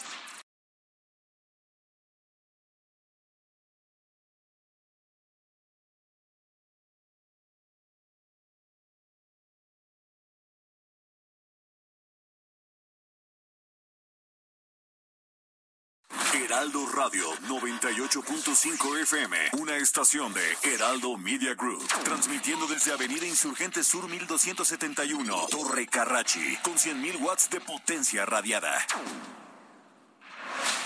Escucha las noticias de la tarde con Jesús Martín Mendoza. Regresamos. Ya son las siete y media, las siete de la noche con 30 minutos hora del centro de la República Mexicana. Oiga, cuántas cosas han pasado, pero le tengo una buena. Le tengo una muy buena, así rápidamente. Le quiero informar que el próximo jueves 16 de marzo, el próximo jueves 16 de marzo, digo, si no se da una información adicional en las próximas horas, pero ya es un hecho. Próximo jueves 16 de marzo, 12 del día, es la cirugía de Isaac Rangel Pino ya tenemos córnea, ya ha encontrado córnea. Ya el hospital que está atendiendo a Isaac Rangel Pino ya tiene la córnea adecuada para este, para este muchacho de 14, 15 años de edad. Entonces, hoy me acabo de enterar de esta información. Ya hay fecha de, cirugía, es el próximo jueves. Gracias a sus donaciones, gracias al apoyo de todo el auditorio del Heraldo Radio, se ha logrado ya tener el quirófano, el tejido, a los médicos necesarios para poderlo operar. Ha estado y están en este momento con una gran eh, pasión revisando el caso. Secretaría de Salud, mire que en los dos años de pandemia, mire que le ha ido a la Secretaría de Salud con el asunto del COVID de una manera tremenda, pero sobre todo por dos personajes. Pero yo siempre le he dicho que la Secretaría de Salud es mucho más que dos personajes, es todo, toda una institución toda una gran institución de grandes amigos, sí, porque siempre lo ha sido la Secretaría de Salud, que hoy han estado apoyando de una manera verdaderamente increíble, como la gran institución que es la Secretaría de Salud, en el caso de Isaac Rangel. También eh, el Centro Nacional de Transplantes, el Senatra, que ha estado muy pendiente, gracias doctor Aburto, por estar muy pendiente de todo lo que ha sucedido en torno a Isaac Rangel Pino. Bueno, pues lo operan el próximo jueves, pasado mañana, a las 12 del día.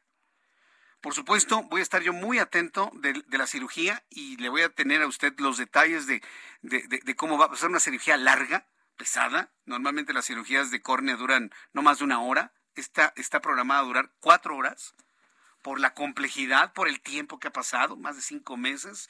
Se han agudizado otros padecimientos que tenía Isaac Oh, es toda una historia increíble que algún día tendré la oportunidad de platicarla con detalle, pero por lo pronto, hoy como noticia, informarle. Isaac Rangel Pino será intervenido quirúrgicamente para trasplante de córnea próximo jueves 12 del día y agradecerle infinitamente a todo el público que escucha en la República Mexicana el Heraldo Radio, porque gracias a su confianza, gracias a su apoyo, gracias a su desprendimiento, a su generosidad, estamos a horas de que se pueda producir un milagro. Claro, no va a ser inmediato, va a ser con, el tiempo, pero ya se está dando, estamos llegando al punto climático de esta gran historia. Llegar al, al día de la cirugía, llegar al trasplante de córnea para poderle dar luz a un muchacho de 15 años. Y esto ha sido posible gracias a usted, a usted, a usted, a usted, a usted, a ti, a ti, a ti, a ti, con lo mucho o lo poquito que se ha dado, todo esto sumado ha dado la posibilidad de que hoy Isaac esté en los preparativos preoperatorios para su trasplante de córnea. Haya una buena, una buena de todas las que le he tenido. Una buena, una buena.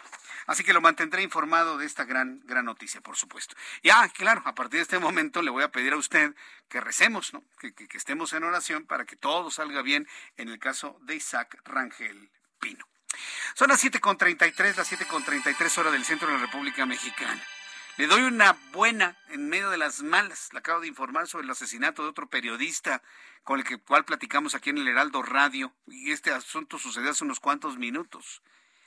¿De dónde salen las armas que utiliza el crimen organizado para este tipo de, de acciones? ¿De dónde vienen? Normalmente vienen del mercado negro, vienen desde los Estados Unidos, fundamentalmente. Y esa es la razón por la cual hace algunos meses, como usted lo recordará, Marcelo Ebrard, secretario de Relaciones Exteriores, había promovido demandas en contra de las fabricantes de armas por ser directamente responsables del fenómeno de violencia que vivimos en nuestro país. En su momento, en su momento se le criticó a Marcelo Ebrard de ir al fabricante de armas y no a toda la corrupción que hay en la frontera para permitir el paso de estas armas. Pero el asunto fue también visto en los Estados Unidos que inclusive Marcelo Ebrard ha sido designado hombre del año por esta iniciativa que ha sido inclusive apoyada por varias organizaciones en los Estados Unidos. En la línea telefónica, Alejandro Celorio, consultor jurídico de la Secretaría de Relaciones Exteriores, a quien agradezco estos minutos de contacto con el auditorio del Heraldo Radio. Estimado Alejandro Celorio, bienvenido. Gracias por estar con nosotros. Buenas noches. Buenas noches, Jesús Martín, a ti y a tu auditorio. Muchas gracias por el interés y la oportunidad de platicar contigo. ¿Cuál es el estatus de las demandas civiles de México en contra de las armerías estadounidenses, Alejandro Celorio? Eh, el día de ayer, las empresas demandadas presentaron una segunda serie de defensas contra los argumentos presentados por el gobierno de México en su escrito inicial de demanda que presentamos en agosto del año pasado. Eh, presentaron estos eh, estas defensas insistiendo que gozan de inmunidad, que, que no es culpa de ellos, que ellos no tienen nada que ver con lo que pasa en México, que el gobierno de México no tendría por qué demandar en los Estados Unidos. Son argumentos que le presentan al juez y el juez tendrá que decidir si le da la razón a estas empresas, si suspende el litigio, lo detiene o si permite que siga a la siguiente etapa. Ahora bien, eh, es decir, ha, fructificado finalmente una demanda que en su momento fue criticada, pero que le ha valido inclusive al, secretario de Relaciones Exteriores ser designado como el hombre del año en una importante, una importante publicación. ¿Cuáles pueden ser los alcances de, esta demanda civil que ha emprendido el gobierno de México a través de Marcelo Ebrard? Bueno, tenemos alrededor, el estimado conservador es que medio millón de armas, estos son desde pistolas, revólveres hasta rifles de estilo militar, tipo militar, eh, que pueden convertirse en ametralladoras. Medio millón de estos entran cada año. En los últimos 20 años, esa es la constante. Entonces, tenemos cerca de 10 millones de armas que han entrado de manera ilícita desde los Estados Unidos. Esto lo sabemos por el rastreo del número de serie que permite a las autoridades identificar lugar de venta, eh, lugar de fabricación y ruta de distribución. Entonces, con esta demanda, lo que vamos a lograr cuando tengamos ya una resolución del juez es que las empresas modifiquen la forma como comercian estas armas. Y lo que hacen estas empresas es vender a quien sea sin poner mayor cuestionamiento. Una persona simplemente mayor de 18 años con una identificación puede comprar un rifle de estilo militar, un arma semiautomática que puede convertirse en una ametralladora. Y las empresas no hacen nada para impedir que estas armas sean traficadas ilícitamente a México. Entonces, lo primero que podríamos ver es una disminución en el número de armas que están en manos del crimen organizado y que pues tanto miedo, tanto daño nos ha causado a las mexicanas a los mexicanos en México. ¿Cuánto tiempo durará todo este proceso, esta, esta demanda?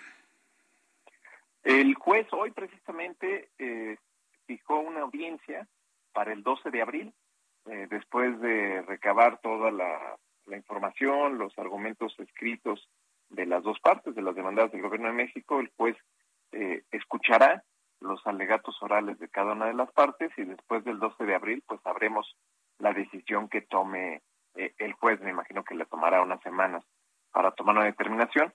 Y si nos da la razón de que el juicio debe de continuar, bueno, pues ya entraríamos en una etapa de varias audiencias, de producción de prueba, de presentación de testigos, lo que sería ya un juicio, un juicio en toda la forma y esto pues podría demorar me parece el resto del año. ¿Se tiene esperanza que de fructificar todo este juicio y fincar responsabilidades, el, flujo de armas disminuya de manera sensible hacia nuestro país? Muchas. Eh, se tienen eh, eh, mucha esperanza, no solo de que disminuya el número de armas porque se dejen de vender a criminales, sino porque la sociedad estadounidense, que eso me parece que ya lo hemos logrado, como bien mencionabas, con el nombramiento del canciller Ebrard como persona del año contra las armas, la sociedad estadounidense cada vez se da cuenta del efecto tan dañino que tiene las armas que son traficadas desde aquel país. Por muchos años se pensaba que, bueno, en México hay armas y son de generación espontánea, ¿no? Quién sabe de dónde vengan, pero ahora cada vez más avanzamos la idea que entre el 70 y el 90% de las armas que se encuentran en México de manera ilícita provienen de tiendas de fábricas y de distribuidores estadounidenses en aquel país. Bien, pues eh, no nos resta más que esperar cómo van las cosas. Es importante saber el estatus de esta demanda civil y bueno, pues estaremos muy atentos con ustedes en la Secretaría de Relaciones Exteriores. Muchas gracias, Alejandro Celorio. Claro que sí, muchas gracias a usted. Gracias, hasta luego, que le vaya muy bien. Es Alejandro Celorio, eh, consultor jurídico de la Secretaría de Relaciones Exteriores. Son las 7.40, las 7.40 horas del centro de la República Mexicana. Gracias por sus llamadas, sus comentarios. Me, escribe Gabriel 3G10. es, es de los que se ponen de tapete mientras pasa López Obrador está indignadísimo por lo que dije que va a decir mañana este señor en su conferencia matutina. ¿Con qué cara va a salir? Sobre todo cuando se la ha pasado atacando al Parlamento Europeo, que son nuestros socios, que son nuestros socios comerciales, tienen todo el derecho de cuestionar lo que pasa en un territorio donde invierten sus capitales, tienen todo el derecho de opinar de lo que sucede donde usted invierte, así como así como Gabrielita, no, bueno, no creo que él tenga para invertir, pero bueno, eh, invertirá en un lugar y si tiene inseguridad, pues tiene todo el derecho de reclamar. Bueno, no es tu caso, Gabriel, perdón, perdón, perdón, perdón, yo sé que no es tu caso, sí, perdóname, pero pues yo sé que, que las cosas no han mejorado en nada, por el contrario, ¿verdad? Está bien fea la cosa desde que llegó este señor. Entonces, ¿con qué cara va a salir mañana? ¿Qué le va a decir al Parlamento Europeo mañana? A la luz de otro asesinato de periodista. ¿Qué le va a decir mañana? ¿Que son unos entrometidos? ¿Que son unos... Eh, eh, ¿Cómo les dice López Obrador? Que son unos... este eh, este No, aspiracionistas, no. Ah, que les va a volver a decir borregos. Les va a volver a decir borregos a los del Parlamento Europeo ahora que asesinaron a otro periodista va a volver a decir que es un resabio de Felipe Calderón, ni siquiera de Enrique Peña Nieto, de Felipe Calderón, en donde lo trae atravesado Yo no sé si es por envidia o coraje, ¿no? Envidia, yo creo, finalmente. Envidia. ¿Qué tal, eh? Gabrielito. De todas maneras, pues gracias, ¿no? Por estar, me das rating, me das audiencia, pues te lo agradezco infinitamente. Gracias por estar siempre en sintonía con el Heraldo Radio. También por acá me saluda Joseph Paul. Muchas gracias, Joseph. Muchas gracias, Arnaldo. También muchísimas gracias. Dice Marcelo siendo comunista, igual que AMLO, y no conviene. Híjole, quién sabe. Yo a Marcelo Ebrard yo no lo veo comunista, ¿no? Yo a Marcelo Ebrard lo veo, tal y como se lo escribí en una de mis columnas del Heraldo de México yo lo veo más bien camachista, más que comunista, ¿no? Y entre el comunismo y el camachismo creo que hay un enorme, enorme, enorme trecho, ¿eh? Marco Coello, muchas gracias, Marco, gracias por... Eh, ah, por cierto, del caso de Isaac Rangel, ahora que me están preguntando, oye Jesús Martín, y si han podido este, asumir, con a duras penas, ¿eh? A duras penas han podido asumir los gastos que implica todo lo que es el trasplante de córnea. Eh, quiero informarle que en esta segunda etapa en la cual le he pedido su ayuda a través de donaciones, de donativos para, para Isaac Rangel, me platica su mamá, Miriam Pino, que lograron este, acumular o sumar 19 mil pesos. 19 mil pesos que son vitales, fundamentales para ir a la cirugía este próximo jueves. ¿sí? Hay personas que han depositado 10 pesos, 50 pesos, 100 pesos, 500 pesos, 400 pesos, 300 y así con esos con esos depósitos este chiquitos, importantes o grandes, todo depende en función de, de las necesidades que tiene cada familia, pero fundamentales, ¿sí? Se, ha logrado reunir esta cantidad de dinero que se vuelve importantísima para la cirugía del próximo jueves. Así que muchísimas gracias, de verdad. Que Dios les dé muchísimo más. Y por cierto, me dicen que hay personas que han pedido el anonimato, ¿eh? depositan y piden que no se sepa su nombre ni su apellido. Nosotros tenemos una relación de las personas que han depositado, quienes han dejado su nombre a través de las referencias. Hay quienes ponen anónimo y pues no, no, no, no podemos saber quién ha sido. Entonces, para quienes han dado su nombre y para quienes lo han hecho de manera anónima, de verdad, muchísimas, muchísimas gracias. Bien, el reloj marca a las 7.44 hora del centro de la República Mexicana. Continuando con toda la información aquí en el Heraldo Radio, quiero saludar a través de la línea telefónica Elsa García. Ella es directora de capacitación y expansión de Legal Global Consulting, a quien yo le agradezco mucho estos minutos de comunicación con el auditorio del Heraldo Radio. Estimada Elsa García, bienvenida. Gracias por estar con nosotros. Hola, ¿qué tal? Muy buenas, muy buenas noches, con el gusto de saludar. A ver, para las personas que por primera vez están escuchando a Legal Global Consulting, ¿cuál es el objetivo de la, de la compañía para ir a la, a la segunda entrega de esta charla?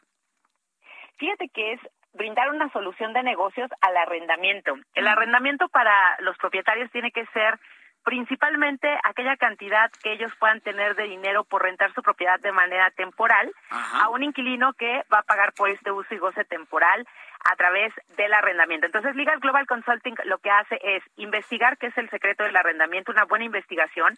Hoy contamos con una plataforma que nos permite incluso generar el reporte de datos biométricos de las personas, antecedentes legales y antecedentes, así como su historial en buro de crédito. Y esto nos permite, Jesús, de una manera muy importante, minimizar los riesgos de arrendamiento. Solo te quedaría un 20% de un 100, el cual ese si no tiene control nadie, es un imponderable, que puede ser el cambio de circunstancias o la mala fe, que es lo que podría ser un incumplimiento. Y en caso de que eso suceda, Legal Global Consulting es tener un despacho de abogados experto en materia inmobiliaria desde hace más de 20 años en nuestro país para que recuperemos la propiedad o los adeudos dependiendo de la cobertura contratada y los elementos de garantía que, con los cuales vamos a contar. Qué interesante esto, porque hacer una investigación de las costumbres, de digamos, de las responsabilidades de las personas para pagar sus adeudos no debe ser nada, nada fácil. ¿Qué porcentaje de las personas que ustedes investigan para un para una renta en específico ustedes rechazan? Más o menos qué porcentaje sale rechazado y qué porcentaje sale aprobado? Yo creo que tendríamos más o menos un 50 y 50. Sabes, de pronto está muy aparejado porque definitivamente tenemos que generar un perfil, no necesariamente que es lo que a veces creemos, que si hay una, nola, una mala nota en buro de crédito, ya tenemos que rechazarlo. No necesariamente, más bien habría que ir más allá. Hay que buscar un comportamiento, un perfil completo. Si tienes 10 deudas en buro de crédito y tienes antecedentes legales que pueden generar eh, algún algún foco rojo y por otro lado en algún momento eh, tienes malas referencias o tu entorno no es el idóneo, entonces sí tendríamos que hacer una suma de factores para determinar que un inquilino puede ser no idóneo. Entonces, hay que hacer un perfil en diferentes aspectos, pero fíjate que va muy parejo, Jesús, y hoy más con la tecnología que nos permite profundizar en aquellos inquilinos que brincan de una propiedad a otra porque saben que en lo que lo sacan, pues van a estar viviendo gratis. En Legal Global Consulting eso ya no va a pasar. Ahora, hay, hay personas, por ejemplo, que desean rentar, para quienes de alguna manera están buscando una renta, pues no necesariamente de un año forzoso. Hoy esta idea de, rentar un departamento, una casa como vivienda, eh, por un año forzoso, tener un contrato de un año, ¿sigue siendo esto vigente? o las personas pueden pensar en un mes, pueden pensar en tres meses, pueden pensar en medio año. Eh, ¿Cuál es el criterio que actualmente ustedes están aplicando en Legal Global Consulting? Sí, definitivamente coincido contigo. El mercado ha evolucionado. Ya no es lo que nosotros conocíamos antes de las familias que estaban por lo menos un año completo en una propiedad porque sabías que vas con tu familia o un trabajo. Hoy las necesidades son diferentes, ya no tan a largo plazo. Entonces, ahí fíjate que valdría la pena valorar justamente qué uso es el que concretamente le vamos a dar al inmueble, porque posiblemente no, no sea lo más óptimo un arrendamiento si vas a estar un mes. Podríamos eh, optar por una opción que se llama hospedaje, en la cual si necesitamos recuperar una propiedad, no genera la posesión jurídica del inmueble, sino solamente un uso temporal de alojamiento por noche. Y eso nos permite recuperar una propiedad sin necesidad de juicio, pero hay que cambiar la figura jurídica. Y cuando tenemos arrendamiento, por ley lo tendríamos que hacer por un año para que sea considerado arrendamiento. Sin embargo, lo que nosotros hacemos para que los inquilinos tengan una puerta de salida cuando claramente te están diciendo que no van a estar todo el año es utilizar las cláusulas de no penalización por terminación anticipada después del mes 6. Entonces, nuestro inquilino está contento, tiene un, un arrendamiento accesible y el propietario con Liga Global Consulting va a tener bien cuidados todas las aristas y supuestos. Bueno, pues eh, suena bastante bien. ¿Qué es lo que sucede cuando, aún con el análisis de un prospecto para que arrende el departamento o la casa, deja de pagar, por la razón que sea, porque no quiere, porque perdió el trabajo, eh, porque cambió su actitud. ¿Cómo, recupera lo perdido el dueño del inmueble y cómo recuperan lo perdido ustedes en Legal Global Consulting? ¿Cuáles son sus unidades? Claro, ese es un muy buen punto, una muy buena pregunta. En este caso, depende de las garantías con las que podamos contar. Eh, muchas veces cuando el inquilino quiere rentar busca la manera de tratarlo de hacerlo lo más fácil posible. Una protección jurídica nos sirve para entender que si yo no puedo tener un fiador porque es la garantía real. Fíjate, Jesús, que yo les digo a los propietarios, lo que usted está pensando es, si a mí el inquilino no me paga, yo quiero que en mi mano regresen los meses que no me pagó, el mantenimiento que no me pagó, los servicios que no me pagó. Yo quiero ese dinero en mi mano de vuelta. ¿Qué es lo que va a hacer Legal Global? Legal Global va a poner el litigio, ya que necesitamos tener causas de rescisión de contrato, que el no pago definitivamente es una de ellas. Vamos a presentarnos en el juzgado, nosotros lo hacemos por la vía del arbitraje que nos permite tener no las 18 o 20 etapas que nos lleva un ordinario civil, entonces a ser mucho más breve. Eh, y por supuesto, si tenemos un fiador con un bien raíz libre de gravamen, eso es lo que lo hace realista, porque vamos a tener una garantía inmobiliaria que nos va a permitir decir, señor inquilino, pues por favor págueme, Señor fiador, el inquilino no quiso pagar por su representación, usted tendría que pagar y si no me quiere pagar, tenemos la garantía inmobiliaria para podernos cobrar. Y eso es lo que lo hace garantizable. Fuera de eso, nos están vendiendo humo. Cuando hay un obligado solidario, por ejemplo, que ya no es localizable, ya no tenemos cómo seguirlo y ahí termina y esa deuda se convierte en incobrable. El dinero a las manos no regresa solo si tenemos una protección jurídica donde el Legal Global pone litigio y el inquilino pone la garantía a través de tener un fiador con bien raíz como parte de sus características. Correcto. Bueno, pues hay muchas preguntas más sobre esto. ¿Por qué quienes preguntan que por qué no se promueve más la utilización de la fianza? A través de las compañías afianzadoras que hay en nuestro país. Pero lo dejamos para una siguiente plática. Elsa García, directora de capacitación y expansión de Legal Global Consulting. Eh, una página de internet, redes sociales para que el público entre en contacto con ustedes. Claro que sí. Vayan por favor ahora mismo a Legal Global Consulting S.C en Facebook. Ahí se van a enterar de todo, cursos, actualizaciones y sobre todo que también puedan ir a nuestra página www.legal Global Consulting y ahí van a ver todo. O a mis redes sociales, Elsa García por Facebook y nos contactamos inmediatamente. Muy bien, Elsa, pues ha sido un enorme gusto tener la oportunidad de saludarla. Gracias por estar aquí con nosotros. Que tenga muy buenas noches. Hasta pronto. Abrazo, que te vea muy bien, Elsa, directora de capacitación y expansión de Legal Global Consulting. Tiene usted un departamentito y lo quiere rentar. Tiene usted una casita y la quiere rentar. Tiene usted un terreno y quiere encontrar una empresa que le rente su terreno a lo mejor a 20, 30 años porque pone una tienda departamental y eso lo visualiza como un patrimonio para sus hijos. Yo creo que la, opción es una empresa como Legal Global Consulting para la que le pueda asesorar y ese plan patrimonial que usted tiene con sus bienes inmuebles pueda funcionar perfectamente bien. Antes de despedirnos, saludo con mucho gusto a José García, nuestro corresponsal en el estado de Hidalgo. Adelante, José, buenas noches, bienvenido. ¿Qué Jesús Martín? Un saludo a ti y a todo el auditorio. Pues comentarte que para evitar nuevas inundaciones ocasionadas por el desbordamiento del río Tula, el gobierno federal, estatal y municipal desalojará a los habitantes de las zonas cercanas al cauce para prevenir nuevas afectaciones como las que ocurrieron el pasado 6 de septiembre. El proyecto que contempla la Comisión Nacional del Agua prevé el desalojo de la población que habita en las riberas para la ampliación y el revestimiento del río Tula y por ello en los próximos meses las personas serán reubicadas en otras regiones del municipio. Comentar que hasta el momento el proyecto contempla desalojar a 80 viviendas de la zona cercana del río que se encuentran en el área más vulnerable para los habitantes que son susceptibles a volver a padecer las inundaciones, ya que se busca ampliar la capacidad del río para prevenir nuevos desastres. De acuerdo con las autoridades estatales y federales, se contempla que puedan atender la zona de un total de 800 metros lineales que ampliará el polígono Leandro Valle, en donde se genera un cuello de botella durante la temporada de precipitaciones. Comentarte que hasta el momento los pobladores de la zona no han sido notificados sobre este proyecto de desalojo y tampoco no les han informado sobre alguna campaña de indemnización precisamente para dejar sus propiedades en esta situación de abandono. Cabe destacar que el pasado 6 de septiembre se registraron inundaciones en el río Tula, en donde resultaron afectadas más de 35 mil personas de nueve municipios de la zona sur de la entidad y cuyos damnificados todavía reclaman la atención por parte de las autoridades federales. Es parte de la información que tenemos hasta el momento, Jesús Martín. Muchas gracias por la información información, José García. Gracias, buenas noches. Hasta luego, que te vea muy bien. Bueno, pues ahí la información en torno a este desalojo habitantes de viviendas cercanas al río Tula. Ya nos vamos. Rápidamente le informo, me está dando a conocer Israel Lorenzana que se registra un bloqueo de vecinos por falta de agua en el eje 3 Oriente y Manuela Sáenz. Señalan que llevan varios días sin agua en sus domicilios. El servicio del Metrobús línea 5, línea 5 Río de los Remedios a Cafetales y de la Preparatoria 1 a las bombas de la Ciudad de México está afectado. En la autopista México-Puebla también le informo a la altura de Río Frío, Llano Grande, hay una fuerte granizada, parece nevada esta tarde. Reportan varios accidentes, la Guardia Nacional y Capufa laboran en la zona, maneje con mucha precaución. Parece que nevó en la México-Puebla.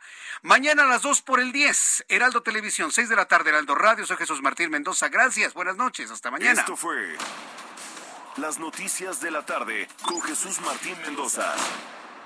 Heraldo Radio 98.5 FM, una estación de Heraldo Media Group, transmitiendo desde Avenida Insurgente Sur 1271, Torre Carrachi, con 100.000 watts de potencia radiada.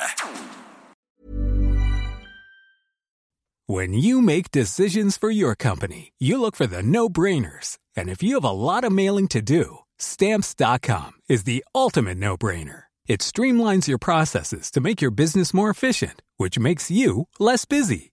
Mail checks, invoices, legal documents, and everything you need to keep your business running with Stamps.com.